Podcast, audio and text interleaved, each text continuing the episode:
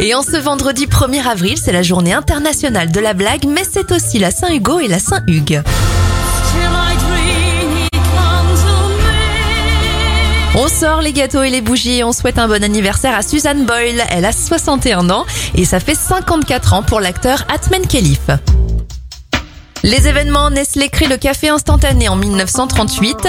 En 1976, Steve Jobs et Steve Wozniak fondent la société Apple. Le tout premier mariage homosexuel est célébré aux Pays-Bas en 2001 et en 2009. C'est l'arrivée du biocarburant E10 dans les stations-service françaises.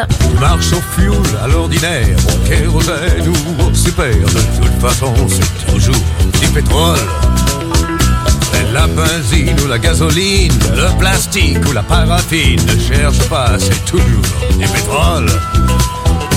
C'est pas de l'or blanc, c'est de l'or noir, mais ça fait des pétrodollars. Dans le pétrole.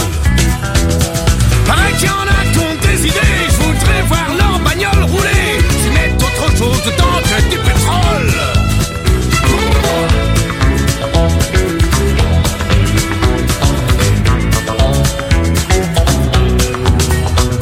C'était le désert, rien n'y poussait, c'était en dessous que tout se passait.